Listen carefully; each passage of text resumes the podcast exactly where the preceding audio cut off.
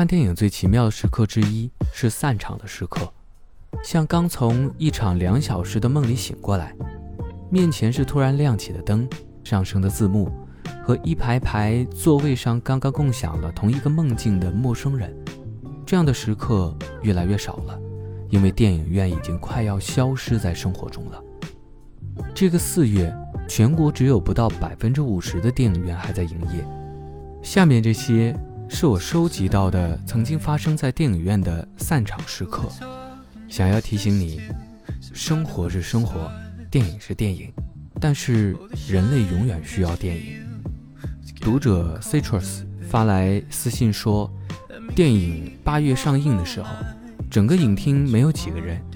散场灯开时，前排一个满头白发的老爷爷坐在那里，迟迟没走。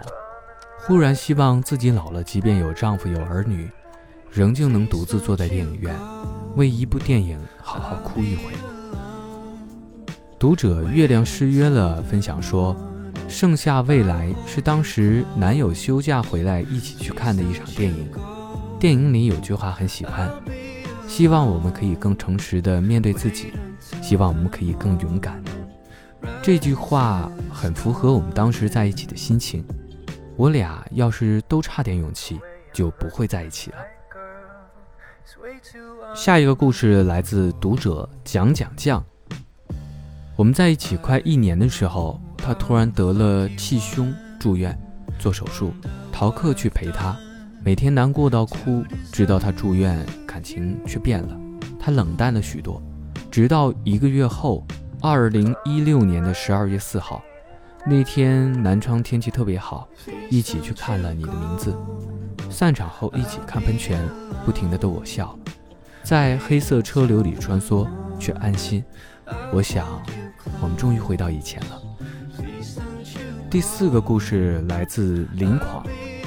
曾经习惯每周末早上的时候去学校附近的电影院看影院开门的第一场电影，就这样开始每周的周末，就这样把我的生活分成两半，有电影和没有电影的。电影是为向庸常的生活报仇，感谢影院和影院从业者为我递刀，切割生活。第五个故事来自读者巴斯光年，和老家的朋友在电影院看《山河故人》，电影结束画面是女主在雪地里又跳起那段舞蹈，影院灯亮起的时候泪流满面，每一句用地道方言说出的台词，都让我想家。第六个故事来自读者娜娜，在露天电影场看到一个老爷爷牵着老奶奶下楼梯，顿时感觉好温暖，拍了下来，给男朋友发了过去。他说：“好幸福呀，好羡慕那样的生活。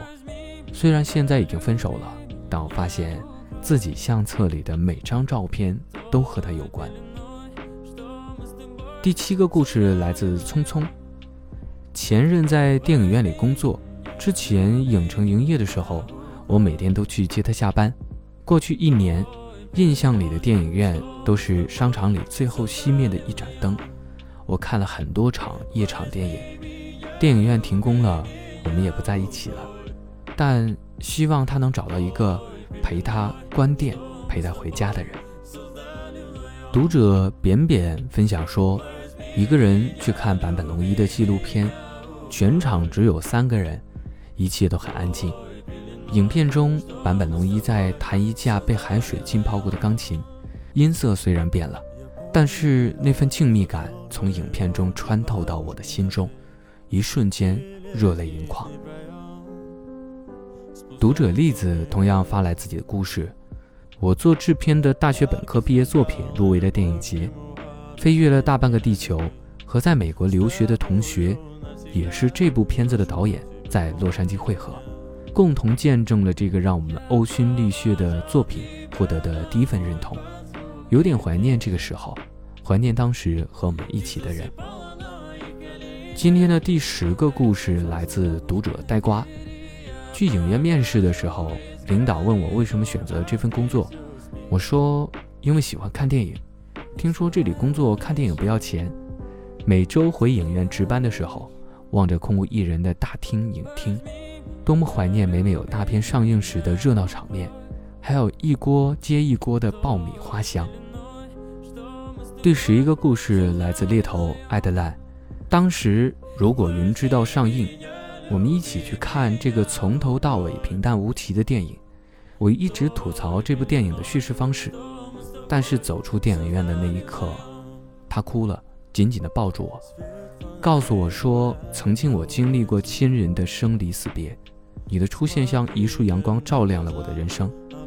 你一定答应我一起去做体检，不想成为剩下的那一个。”第十二个故事来自 A Y，北京疫情爆发前去了电影院。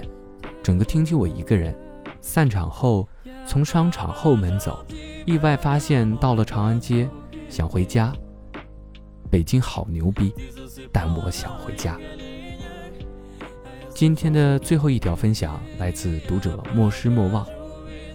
看完电影回来发了条朋友圈：人人志士，无求生以害人，有杀身以成仁。